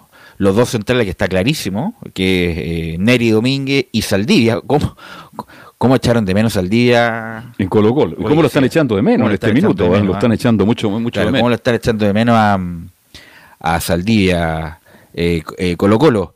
Eh, no va a jugar Ojeda porque está suspendido. Va a jugar este muchacho Morales que tampoco me convence mucho, la verdad. Mateos. eh, Por izquierda y Mateos y por Poblete. Más lo de arriba Huerta. que es eh, Huerta, Fernández y, Y Palacios. y Palacios. Así que con Guachipato, que la verdad yo no sé la actualidad de Guachipato. eh, Sabemos poco de Huachipato. cuánto- ¿Cuántos jugadores trajeron? eh, ¿Cuántas novedades hay? Etcétera, etcétera. Así que eh, vamos a ver cómo, cómo anda la U, que insisto, eh, ojalá se recupere a la brevedad el Santa Laura. Hay que recordar que hay un concierto también importante en marzo, los Bunkers. ¿No sería mejor parar el estadio un Eh, es que no, pues tienen que justamente jugar, pues si no, no hay chance. Eh, y con el desarrollo del partido ahí mejorar la, la cancha, bueno, me imagino que ponen, bueno, los que los que son agrónomos, los que son cancheros ca- eh, saben más que uno respecto de la de, de la cancha. Así que mm, vamos a ver la U. Eh, también ha causado mucha extrañeza por justamente por la sub-20 que Asadi, que va a ser lo más probable titular en esta U, no sea titular ni la sub-20, también los Osorio, que hay muchos eh, veedores viendo el, el partido. Eh, y vamos a ver. Eh, La eterna pregunta, Velos. ¿Quién es lateral izquierdo de la U? Porque Pellegrino dice que tiene la plaza cubierta con Morales y Castro. no, no, eso es mentira. ¿Por Con Castro, no da, no da el ancho, Castro, eh, Morales mejoró mucho, pero vamos a ver, siempre se espera de Castro, aunque es joven todavía, de 19 años. Muy joven. Pero insisto, si no anda, yo no, no me desagradaría ver a Andía por el lateral izquierdo. Eh, y me hubiera gustado a Lorenzo Reyes en la U. Desafortunadamente, no sé qué pasó, que no llegaron a acuerdo, no, o no hubo o no hubo oferta probablemente tal. Pero si llegara a ser así, pues jugar- podría jugar Casanova con, con, por ejemplo, con Saldivia y poner a Neri Domínguez de volante central, junto con Ojeda, por ejemplo, en una- cuando las cosas no se están dando, por ejemplo. Eh, Jason Vargas sigue lesionado, increíblemente. ¿Cómo lo Eh, ahora sí, ¿o no? Ahora estamos con, con Leo Mora, así que vamos con el informe de Leo Mora. No, no estamos con el informe de Leo Mora. Tenía ahí un- una falsa alarma. Bueno, y lo de arriba, que Jason Vargas, no, la verdad es patético, llega a ser patético lo de Jason Vargas, ¿eh? un tipo que está pasa lesionado, Camilo, desde la época de Católica tiene un pro- un problema invalidante ya con lo, con lo de con lo del aductor, con lo de apubalgia, Camilo. Y, va a ser difícil porque la, la uno quería sacar del plantel, pero a, que- a un equipo que en esas condiciones lesionado va a ser difícil que lo que lo quiera otro otro equipo, pero un jugador que en algún momento pr- proyectaba para hacer para hacer una buena carrera y, se ha quedado por producto de las lesiones. Y lo otro, lo de guerra, la verdad, eh, no, no da ninguna ilusión. El otro día hizo un gol en el entrenamiento en el CDA con Talleres. Es un jugador técnicamente bueno, pero no sé si, bueno, la verdad no ¿Usted sé. cree que no le alcanza para No sé si le indicaba a este momento la U para, para volver. Lo Leandro Fernández, un jugador que es periférico, que es periférico. Ahora parece que estamos con Leo. Eh, Ahora sí, ahora sí vamos con el informe de Leo More y después lo comentamos. ¿Qué tal a todos? ¿Cómo están? Muy buenas tardes. Estamos de vuelta para hablar de la Universidad de Chile, el último equipo junto con Huachipato, que son los que terminan esta primera fecha del el torneo 2023. Antes de eso, contarles por supuesto todo lo que ocurrió durante este periodo, pues las altas y bajas de la Universidad de Chile en este mercado 2022-2023. Mm, Recordar que se fue Junior Fernández, Ronnie Fernández, Álvaro Brum también partió, Martín Parra, Pablo Aranguis, Bastián Tapia, Bastián Ubal, el otro que partió de la Universidad de Chile. Pues ah, eh, están de vuelta, eh, por ejemplo, jugadores como Marcelo Cañete, que todavía no se sabe qué, se- qué va a pasar con él, Nahuel Luján, llegó Christopher Toselli, Leandro Fernández, eh, José Gatica, que regresó también de sesión, Juan Pablo Gómez, también refuerzo nuevo, Federico Mateos, eh, Rodrigo Cancino también regresó de sesión. Matías Saldivia, que recordemos que fue la polémica de esta temporada de la Universidad de Chile, pero que en el torneo de verano y en los partidos amistosos ha funcionado bastante bien. Jason Fuentalba, que está jugando en la selección chilena sub-20, y Nicolás Guerra, también como una de las nuevas caras regresando a la Universidad de Chile después de haber estado en Ñublense. Bueno, ha tenido buenos partidos, malos partidos la Universidad de Chile. La semana pasada tuvo su último duelo amistoso ante Unión San Felipe. Le fue muy bien probando jugadores para llegar al partido de esta jornada, que a las 19 horas enfrenta a Huachipato en el estadio Santa Laura. Santa Laura que también tiene su historia porque el estado de la cancha ha sido algo de preocupación para los hinchas y para los propios jugadores y el cuerpo técnico de la Universidad de Chile. Pero iremos hablando de a poquito respecto a estas situaciones. Mauricio Pellegrino, en la conferencia de prensa previa a este duelo, comenzó a hablar pues cómo fue la temporada de la Universidad de Chile de preparación, los nombres que han llegado, recordemos que hasta la cuarta fecha todavía pueden seguir llegando jugadores a la Universidad de Chile. ¿Está conforme con el plantel armado hasta ahora? La palabra de Mauricio Pellegrino en Estadio Portales. Yo creo que tengo, tenemos un equipo, hemos traído jugadores que nos han ayudado muchísimo y están aportando mucho. Y eso para mí es lo más importante. Yo he dicho varias veces, todos los planteles están sujetos a, mejorar en muchas posiciones, pero creo que tenemos un plantel competitivo, tenemos muchos jóvenes que tienen mucho para crecer Y para mí una de mis grandes motivaciones, yo ya lo dije, era eso que había muchas cosas para hacer, para construir, eh, con gente joven, con gente que viene a aportar, eh, con humildad, y bueno, y en eso estamos, preparados para competir. Eh, pero bueno, todos, todas las posiciones se pueden mejorar, toda, eso lo vuelvo a repetir, y, pero estoy contento con el grupo humano que tenemos, con la capacidad que tienen y con todo lo que tienen para dar. En eso tengo mucha fe en que, que tenemos mucho para mejorar. Otro de los temas, por supuesto, que tiene que lidiar el técnico y los jugadores es con la presión. Recordemos que los últimos cuatro años Universidad de Chile ha estado peleando el descenso, que no es algo muy grato para el romántico viajero. Desde el estallido social en adelante, la U en puestos de baja, peleando, sufriendo, calculadora en mano. Bueno, ¿Qué dice respecto a este tema de la presión? Además, obviamente, la presión propia que tienen algunos jugadores, por ejemplo, Saldivia, como decíamos recién por pasado colocolino, la llegada de Christopher Toselli y su pasado cruzado, la pelea por el puesto de arquero. Bueno, de toda esa presión habla el técnico Mauricio Pellegrino acá en Estadio Portales. Bueno, obviamente que digamos todo, yo creo que hay una presión buena que sentimos todos los profesionales, que es la que te mueve a, a ser mejor cada semana, y el espíritu competitivo, que yo creo que esa presión es muy bonita, la de salir a ganar, la de representar una institución. Y mm, acá lo importante es que tanto la, la gente, los hinchas, los jugadores, el club, todos tiremos para el mismo lado. Para mí eso es lo importante. En, el deporte, todos los fines de semana, eh, y los que, los que estamos acá, todos convivimos con el deporte de que somos chicos, ganamos, empatamos, perdemos todo lo...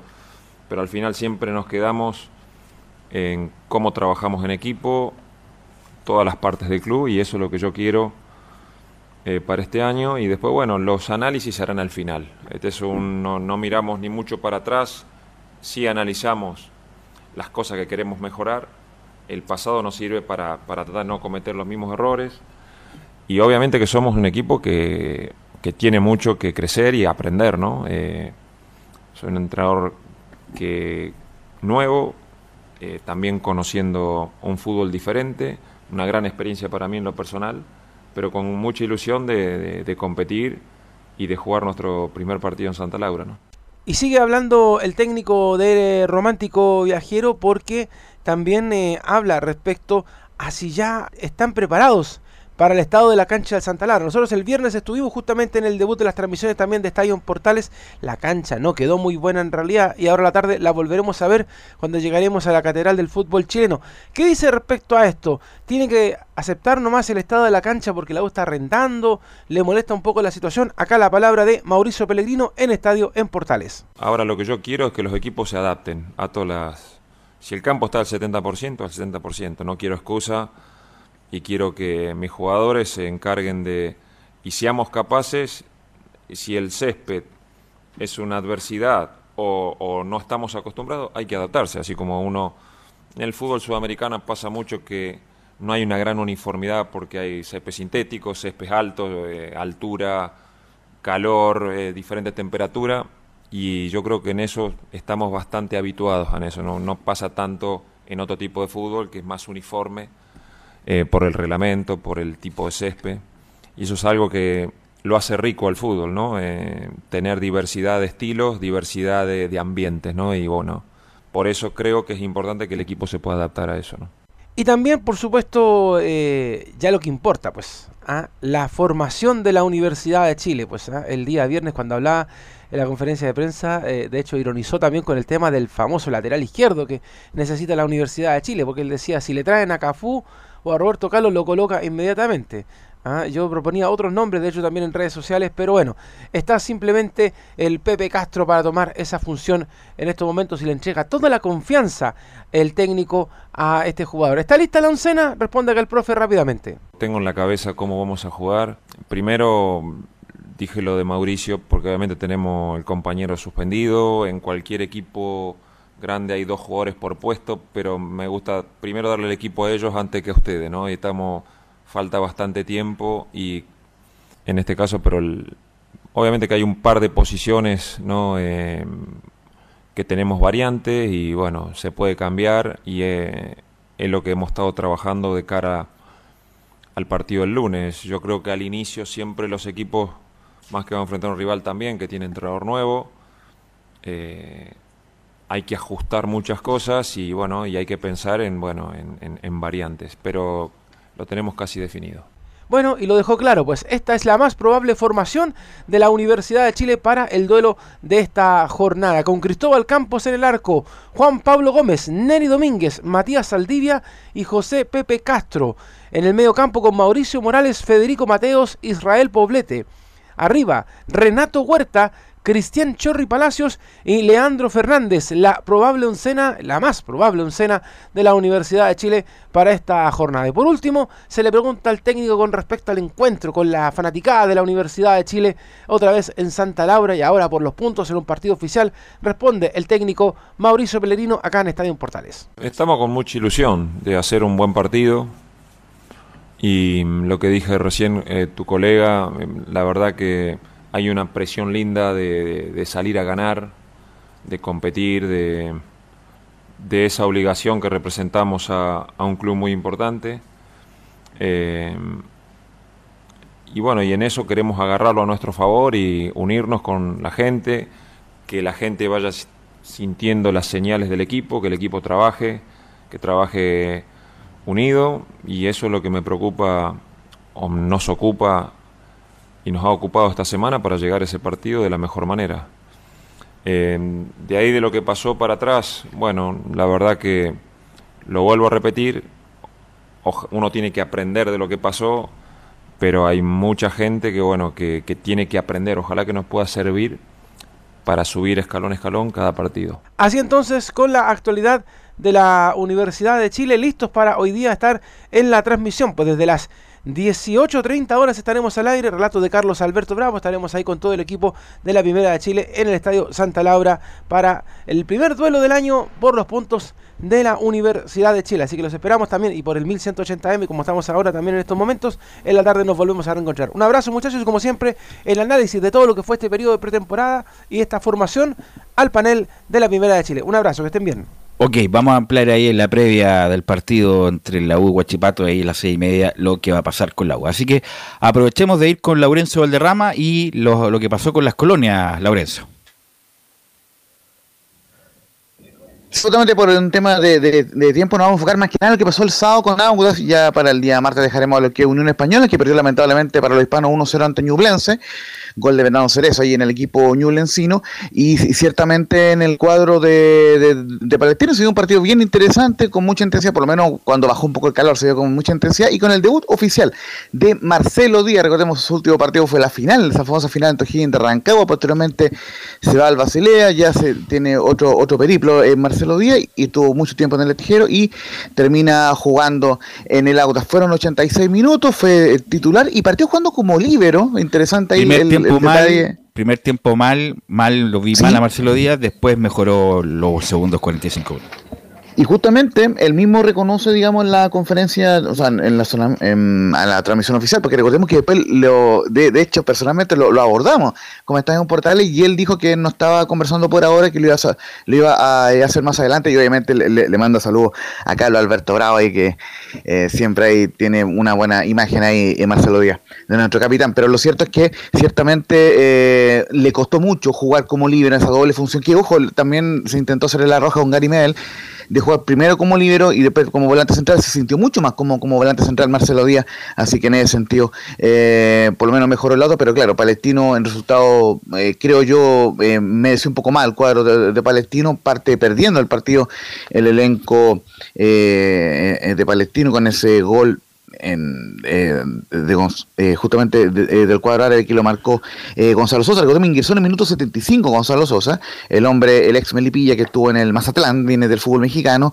y llega como promesa goleadora al cuadro del Audax italiano. Y lo termina empatando Maxi Sala en el minuto 90 más uno. Había ingresado eh, Bartichotto, justamente Bruno Bartichotto en el último minuto, recordemos, nominado a la sub-23, que va a jugar el miércoles la Mitoso ante, el, ante Santiago Wanderers, así que por lo menos eh, que deja buenas sanciones Marcelo Díaz, pero, pero claro, le costó en un comienzo y, obviamente ya ahora está eh, compenetrado lo, que es el Audax. Eh, nos comentaba antes de la del técnico eh, Manuel Fernández, él va a jugar todo lo que pueda, obviamente como titular en, el Audax, lo están llevando en el aspecto físico, no no está jugando, por ejemplo, hubo tres o cuatro días amistosos eh, eh, del eh, a puerta cerrada, no, no está jugando todos los minutos, saben que lo están llevando de a poco por tener ya 36 años. Así que ahora sí vamos con Marcelo Díaz y la palabra en la transmisión oficial. La primera dice, tengo sensaciones positivas con el debut y me sentí más cómodo al medio. Buenas tardes, sensaciones positivas. Eh, creo que, que hemos hecho un buen debut en una cancha difícil con un equipo que juega bien y sumar de visita creo que, que es importante. Así es, habíamos trabajado una cosa en la semana que la hicimos eh, los primeros 20, 25 minutos y luego cambiamos porque el rival eh, jugaba de otra forma. Así que creo que nos acomodamos mejor y, y creo que a la larga nos vimos eh, mucho mejor también. Así es, hemos entrenado muy bien, hemos tenido muy buenos amistosos, hemos hecho una pretemporada muy buena también y creo que, que ha reflejado. Estamos para, para competir de igual a igual contra todos los equipos y así va a ser a lo largo del campeonato. Y la otra que declaró Marcelo Díaz, la transmisión oficial, recordemos, no habló con los medios, eh, pero eh, esperemos tenerlo en Estadio Portales próximamente, dice que me he sentido muy bien y el objetivo es disfrutar en la cancha y, ¿por qué no?, salir campeón. Así es, me he sentido muy bien, me he sentido muy cómodo, eh, muy agradecido también del cariño que me, que me brinda la gente en general, así que solamente les debo agradecer y ya verán nuestra mejor versión por lo menos en el, en el torneo con el correr de los partidos. Disfrutar, disfrutar, pasarlo bien y por qué no salir campeón. Creo que hemos conformado un, un buen equipo y hay que creer, hay que creer y confiar en el, en el trabajo que, que podemos realizar.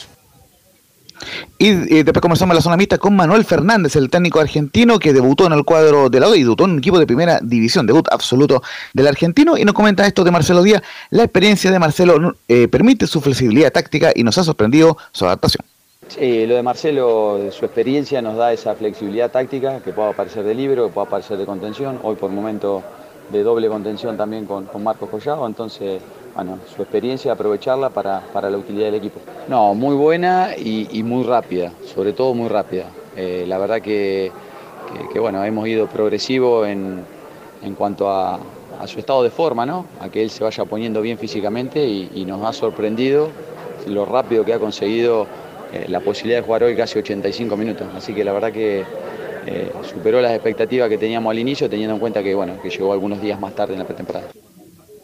Y lo último que vamos a escuchar es Pablo, eh, de Pablo Vitamina Sánchez, que recordemos fue tercero con el Audax en la temporada 2021. Eh, él admitió que fue raro jugar ante jugadores que incluso hizo debutar en su momento en el cuadro verde, pero ahora está en la vereda de Palestino y dice como hombre de fútbol, Marcelo Díaz, eh, Marcelo Díaz bien digo, viene a jerarquizar al fútbol chileno. Marcelo Díaz viene a, jerarquizar el fútbol chileno después de un gran recorrido. Es un gran aporte, en principio para Audax, obviamente, y después para, para, el, fútbol de la, para el fútbol chileno. Así que para mí es grato que, que, esos jugadores regresen, como lo hizo el Guaso Isla la vez pasada, ahora Eugenio Mena, y, y ojalá que, próximamente, o sea, que sigan, que sigan haciéndole bien a los, a los Vidal, a los, a los Alexis, pero que bueno, a Medel, pero en algún momento van a volver y, y, en esta liga son muy bienvenidos porque la jerarquizan. Así que Marcelo Díaz es uno de los casos. Y para cerrar, muchachos, en marcarles que Palestino visitará a Coquimbo el sábado 28 eh, a, la, a, las 12 horas de, del mediodía. El domingo 29 el Audax recibirá a Cope por las 20.30 y, por cierto, estaremos el martes con el informe ampliado de la Unión Española porque visitará a la U el sábado 28 en Valparaíso. Ya solamente falta la confirmación por parte de la NFP, muchachos. Esto es la transmisión de hoy. Ok, gracias Laurencio. Ese partido de um, Unión La U. Sí, el local La U. Bueno, eh, ¿algo más, Camilo? El local La U, justamente. Camilo. Está almorzando. Sí, a propósito, Velus, de lo. Sí, a propósito, Velus, de lo de la mm, de lo de los regresos que hablaba eh, justamente Laurencio, lo de Gary Medel también hay un se podría analizar eh, mañana que él se proyecta eh, más, más años ahí en, en, Europa, así que la ilusión de los hinchas de la sí, Católica. Parece que, la, señora es la, que manda, la señora es la que manda ahí, no quiere volver a Chile, esa es la, esa es la verdad. Bueno, gracias Camilo, gracias, no, a todos los que, gracias a todos los que participaron, lo dejamos invitado 18.30 horas para la transmisión de la U con Guachipato desde el Santa Laura. Gracias Emilio, nos encontramos en la tarde.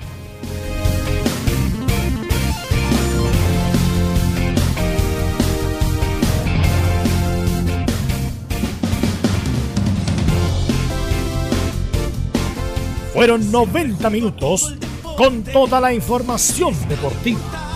Vivimos el deporte con la pasión de los que saben. Estadio en Portales fue una presentación de Almada Comercial y Compañía Limitada. Expertos en termolaminados decorativos de alta presión.